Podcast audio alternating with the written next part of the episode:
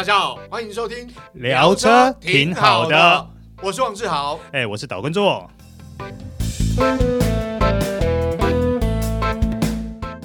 Hello，各位听众朋友，大家好，欢迎收听本集聊车挺好的，我是岛叔岛根座，今天要来介绍玉龙日产二零二一年压轴产品，放到十二月啊，那一定是非常压轴的，那就是 Infinity QX 五五。呃，相信 Infinity 自从改成数字命名以后，应该很多人搞不清楚哪台车应该是位在什么等级。好，那以我们今天所介绍的 QX 五，简单说呢，它就是 BMW X4 跟 Mercedes-Benz GLC Coupe 这个级距的车款。好，那如果说各位听众觉得满街的双 B，大家看的有点腻的话，其实对于 QX 五五这台车，或许大家可以去参考一下，因为第一个，它的首批数量真的不多。因为传奇的关系啦，外加晶片荒的缘故，所以目前能够 promise 的首批大概也只有八十辆的订单，八十辆的配额。那它的预售价呢是两百四十九万元，所以啊，有兴趣的话不妨去看一看，毕竟为数不多。好，那 QX 五五在车头部分前保险杆的设计变得更是有视觉张力。为什么呢？因为它要强调它的运动风、运动感嘛。其中最明显的呢，就是两侧的雾灯组采用双 C 型的开口设计，开口内缘呢再加上一层黑色的饰板。那水箱护罩下缘呢，也同样的加上一条黑色饰板，让你的车头看起来啊更有层次感。QX 五五这个水箱护罩要特别讲一下啦。根据原厂的设计师说。呃，它这个水箱护罩里面那个类似波纹状的格纹呢，呃，我们不应该叫它格纹，叫不应该叫它水波纹，应该说它这个是仿效于日本折纸艺术所设计出来的一个风格。嗯，看起来嘛，其实是还蛮有质感的。那或许大家可以想象一下日本折纸文化艺术的一个 feel。跟投射到这个水箱护罩的感觉是什么啦？好，那至于头灯呢？QS 五五一样采用现行主流的 LED 主动式转向头灯，不过呢，这个现行的 LED 尾的头灯呢，都是由一颗一颗 LED 所组成的，所以啊。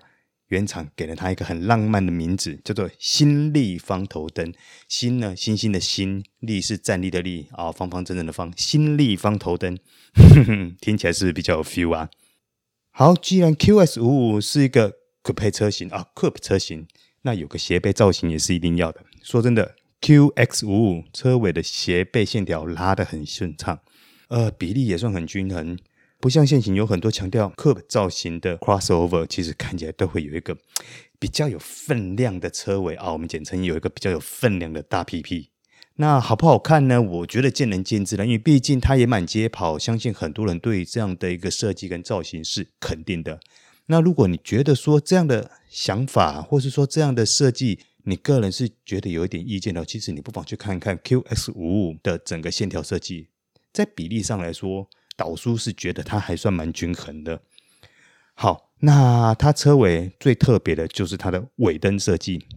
根据原厂的说法，这个尾灯造型是以钢琴键为设计灵感，所以啊，你会看到它的尾灯呢是这样一格一格一格长条，类似长条状的一个感觉。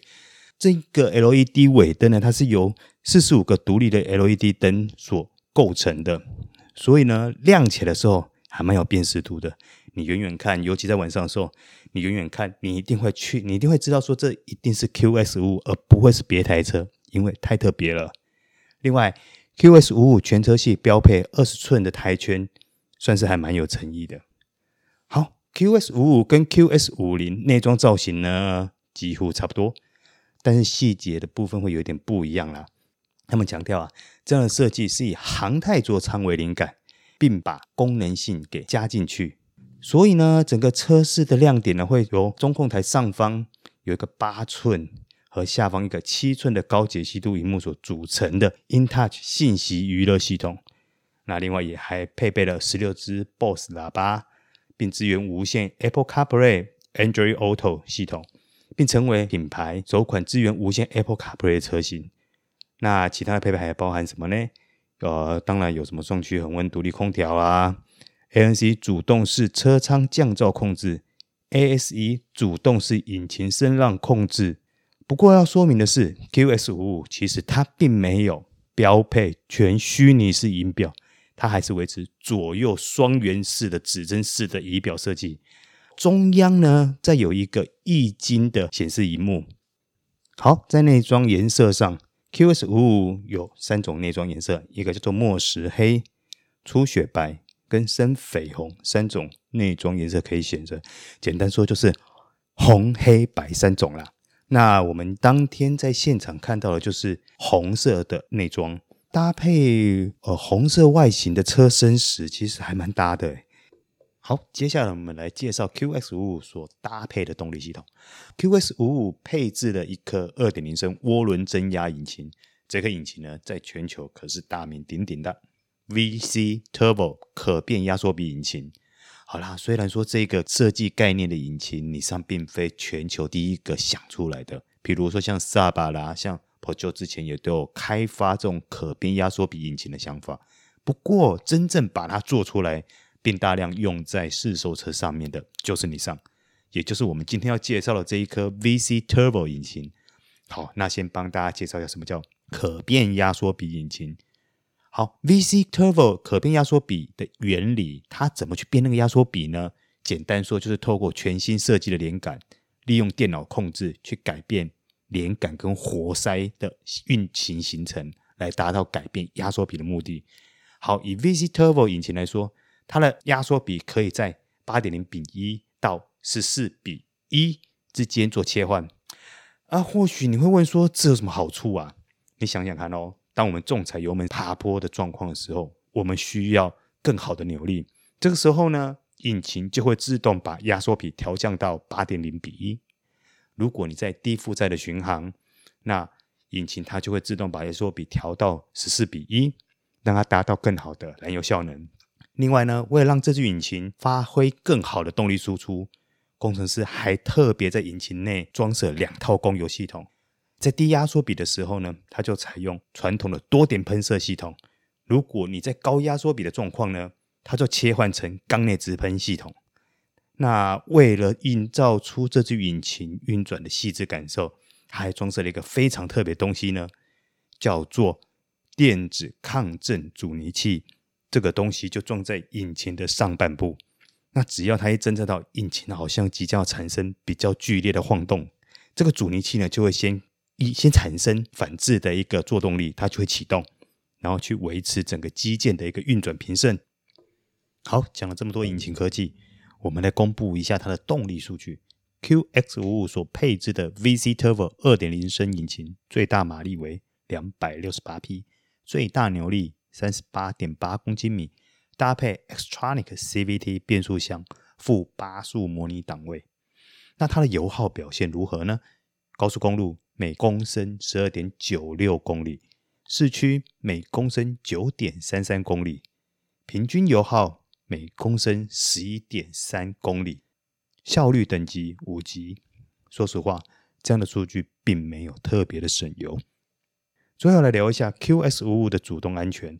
QX55 标配 ICC 全速域智慧定速，哎，就是我们经常所说的全速域 ACC，DCA 车距控制辅助。PFCW 超视距车辆追撞警示系统，PFEB 自动急停辅助系统附行人侦测，BSW 盲点侧撞警示系统。这边要附带说明一下，它没有 BSI 自动拉回车道的功能哦。好，下一个就是 LDP 车道偏移预防系统，这个它有拉回车道的功能。还有 REAB 倒车急停辅助系统。大致上，这些功能目前市场上主流的安全主动安全配备它都有了。不过要说明一下，QS 五并没有所谓的车道置中功能哦，这边要特别的强调一下。好，以上就是这一集的聊车，挺好的。我是导叔导根座，我们下次见，拜拜。